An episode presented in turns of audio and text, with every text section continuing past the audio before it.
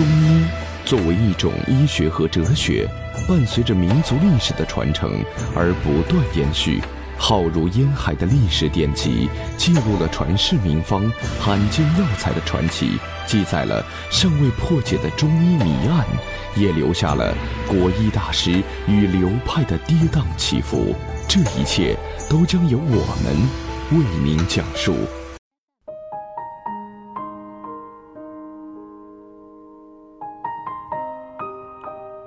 大家好，欢迎收听由城市中医馆给大家带来的男性健康专栏节目。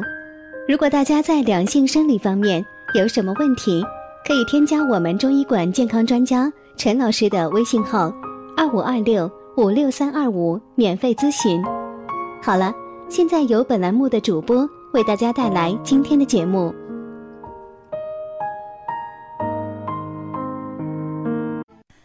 感受人文历史养生，品味江南中华文化。各位听众，大家好，这里是国医奇谈，我是海涛，我是马俊杰。现在啊，我们的工作和生活压力都非常大，在生活当中，甚至在工作当中，前两天不是有一个新闻，乔任梁，一个明星，一个男明星去世了，是因为抑郁症。是的，实际上，据统计过，全世界有三点五亿的人的是得抑郁症的。嗯，这种病非常可怕，就是他每天都是和自杀的念头在做斗争。对呀，还有我们，呃，很多人都非常崇拜的张国荣。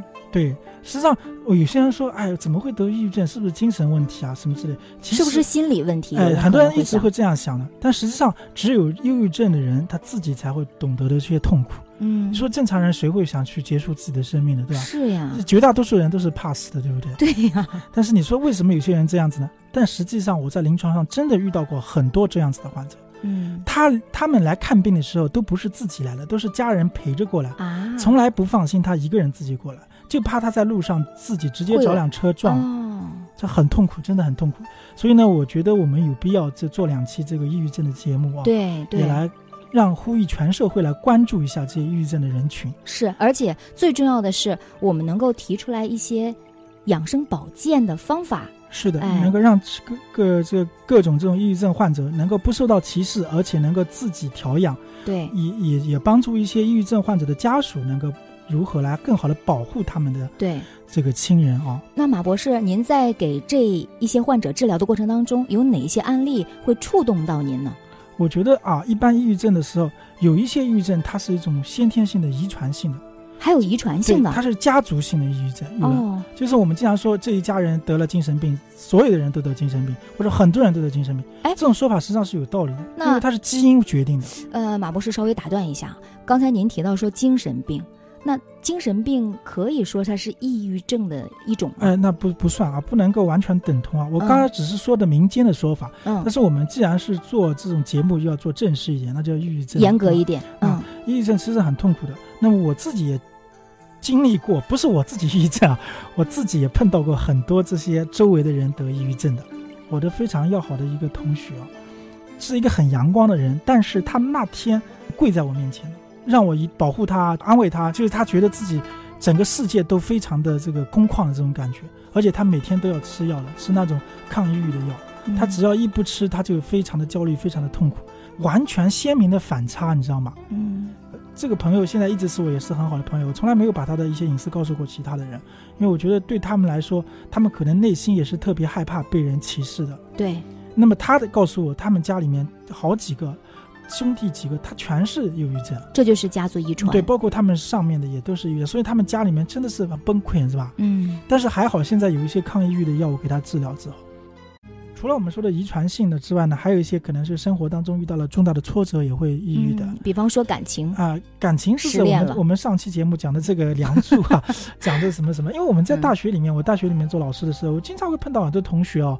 这个因为谈恋爱失败之后，哦，整天抑郁的不得了。当然这不算抑郁症啊，嗯。但是你要真的发展到抑郁症的话，那是很痛苦啊。因为我就亲身见证过有大学的同学有自杀的，我身边也有跳河了。这死了没有啊？死了啊！这太可惜了。女生啊，女生啊，嗯，这有没有男生的跳河的？呃，还没。一般女生比较脆弱，是吧？是。那她可能真的已经得了抑郁症。还有呢，就是遇到很多，比如说这个一下子就大起大落之后啊，比如说一开始是家财万贯的啊，做经商，经商做大老板的，一下子突然间破产了，哇，一下子就跳楼。你看，是很多影视剧当中描述这个 这个股票失利了，炒股跳跳楼了，是吧？对，都要跳楼，说不要拦我，我要破产了，对对对。实际上他已经长期抑郁状态了。对他不是说我这个突然之间失败了，其实前面已经有过这样的铺垫了，有铺垫了。他他不是就是说一下子就要想自杀，一般人都是短暂的时间脑子大脑都是空白的，他不可能想到的。他一般都是长期的压力造成的嘛。还有就是我们现在这个离婚率蛮高的啊，很多人就离婚之后也会得的。我就我就遇到过一个患者，他当时我遇到这个女生啊，真的很优秀很优秀啊，她当时是。考了名牌大学的，在大二的时候遇到了一个大他很多很多，就是十几二十岁的一个中年人，大学没毕业就生了孩子，生了孩子还结婚了，但是很快又离婚了。这个男的把孩子抢走了，嗯，抢走之后，这个女的就得抑郁症了，整天吃抑郁症的抗抑郁症的药物，很痛苦，而且这个抑郁症的药物吃了之后还不容易减掉，哦，所以我现在就容易复发。对我现在也会经常会碰到很多患者，就是找我中医调理的。调理抑郁症的，对吧？但是我发现有个问题，就是我不能经常把我的手机号码给人，不然的话，他一天到晚都会打我电话，是的，搞得我也很。尤其是这样有有精神疾病的人啊。对我，呃，另外我还遇到过一些这个产后抑郁症的。哦，我我们刚刚讲过这个，我身边会经常有。我们刚刚讲过这个问题，就是产后对吧？气血不足，对，也可能产后会有恶露排不尽，就是淤血停在里面，所以一个是虚，一个是实，对吧？都可能会导致抑郁症。对。所以，所以我们之前节目当中也做了很多这个产后的这个抑郁症的一些方子，比如说养血的，是吧？嗯。还比如说一些生化汤的养血活血的这些方剂，就是也可以很好的避免产后抑郁症嘛。但是，一旦得了产后抑郁症怎么办呢？那也没办法。那么我就遇到过一些患者，对吧？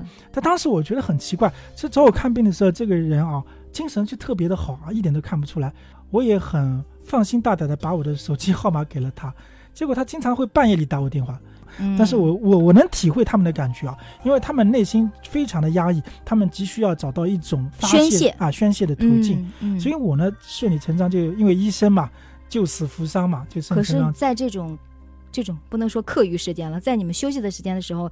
这总是这样被打扰，肯定是不可以的呀。是的，一般偶尔打扰是可以啊。是长期这样是恨不得半个小时打一次。我也遇到过这种患者，男的也有啊。我有的时候有忙嘛，忙的时候不会及时回回短信啊，回回这个消息之后，他他会直接给我打电话说：“哎呀，怎么怎么，哎呀怎么。”经常就是我们刚刚讲的喜叹息嘛，老是喜欢叹息。所以遇到这种的时候，我觉得这个医生一定要慈悲为怀啊，一定要慈悲为怀，同时也要放平自己的心态，不然你也会被带的抑郁的。嗯嗯。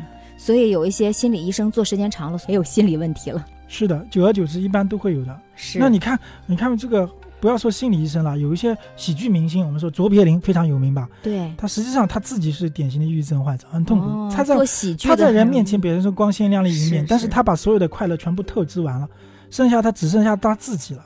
所以他在自己安静的时候，就灵魂就恢复到孤独的孤独的这样一种状态，嗯所以这很恐怖。对，所以我我我有的时候希望我做节目的时候不要太开心，不要太 嗨，这样子我我平时你会达到一种平衡，但我也我也能够有一种自自我的满足感，是吧？回到家里面也不会太抑郁，是吧？是，还有这种娱乐可以消遣一下自己。对，当然啊，除了我们讲的这些吧，提到明星，还有一些啊，我们之前讲的这个，我非常喜欢看的一部。这个韩剧你知道这个《冬日恋歌》是吧？嗯，《冬日恋歌》里面有一个相艺的金相艺的扮演者叫朴伦和啊。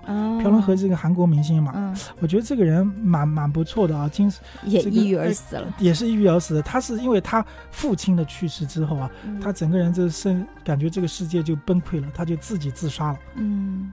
一般亲人离世的时候，也是很多抑郁症发病的很重要的原因。嗯，我临床上也遇到过这样的患者。这个人就是也是啊，平时看起来很好的，而且他也是一个小老板，家里也不错。嗯，但是他很多很多年之前就得了这个抑郁症。嗯，他的这个诱因是什么？就是他的也是他的老父亲去世时，他一般他生命当中最爱的那个人哦，最喜欢的那个人去世之后啊，那么他就会怎么样？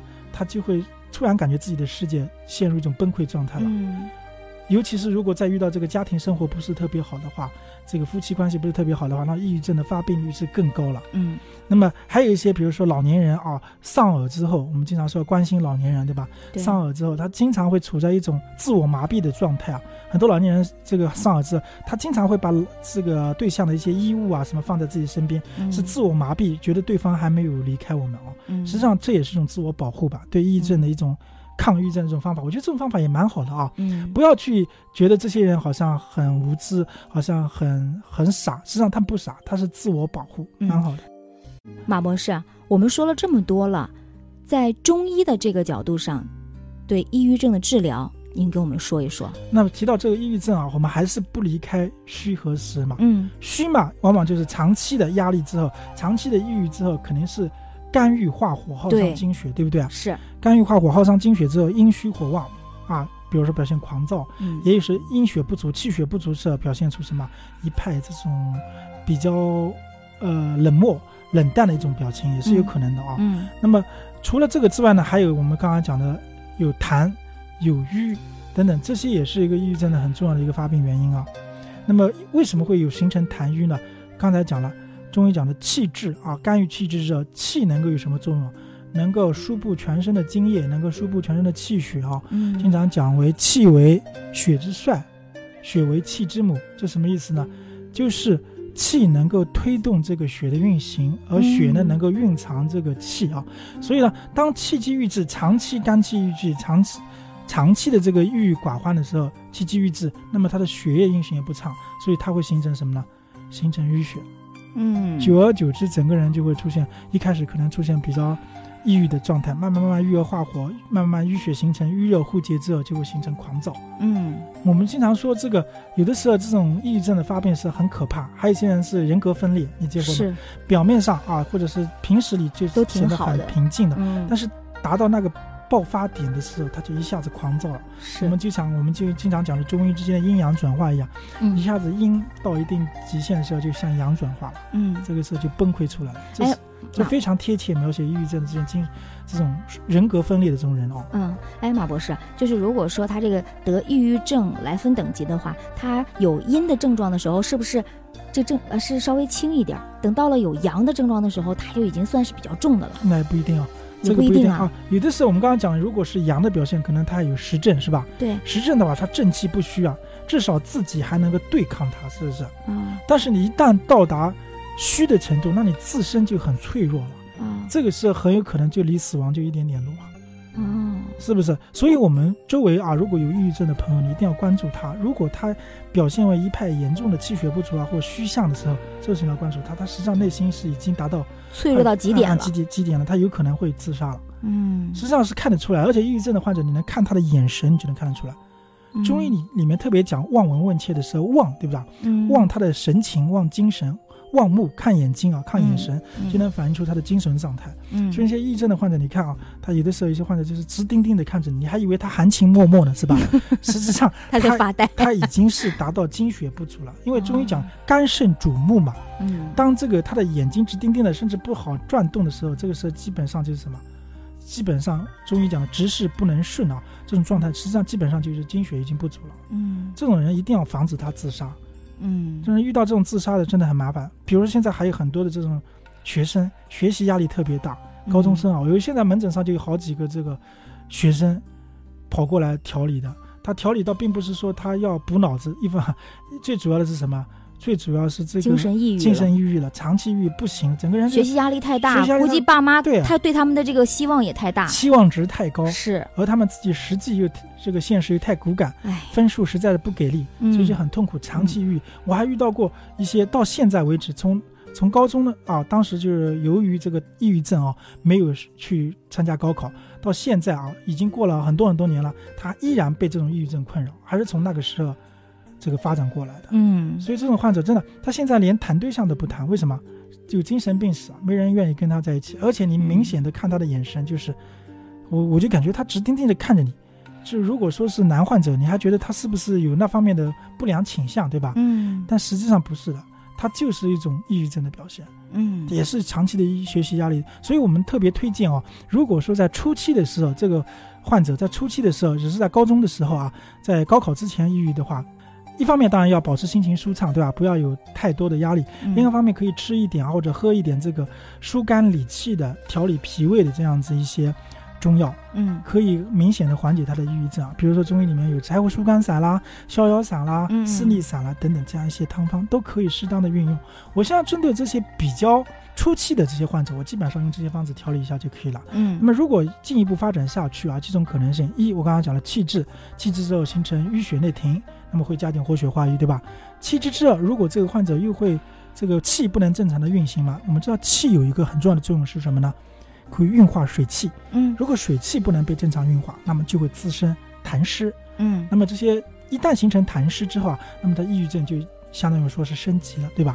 对，升级了。这个时候呢，我也会加一些化痰的、理气化痰的一些药加在里面，嗯或者呢健脾除湿的一些药放在一起。那么嗯尤其会，我特别喜欢用一些芳香类的药物。嗯芳香类的药物有个特点是什么？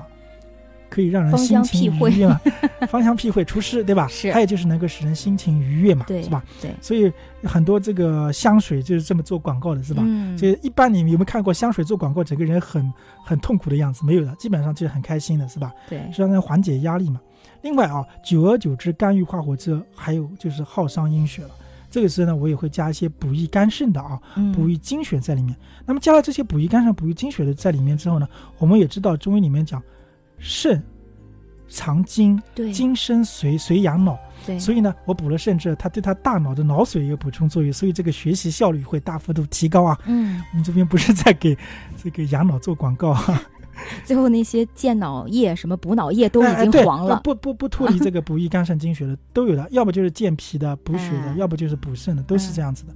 我们小时候经常吃的什么什么什么脑力健啊，什么健啦，嗯什么这就是健儿脑的。补脑液哎，，对，差不多就是这个意思啊。实际上都是这些因素、这些成分在里面的。嗯另外，我们还特别强调的一些长期失眠的患者也会抑郁的。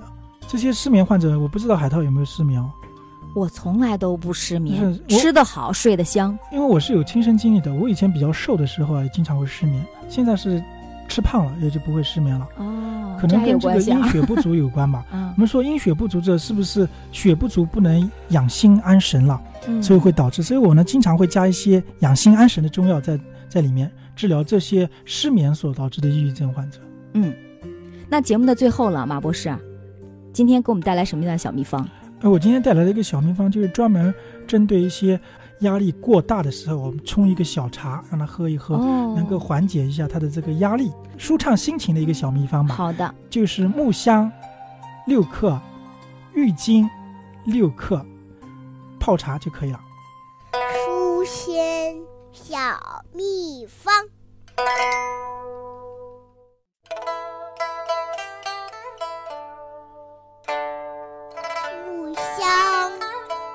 六克，郁金六克。好，今天节目就到这儿了，感谢各位的收听。如果大家在两性生理方面有什么问题，可以添加我们中医馆健康专家陈老师的微信号：二五二六五六三二五，免费咨询。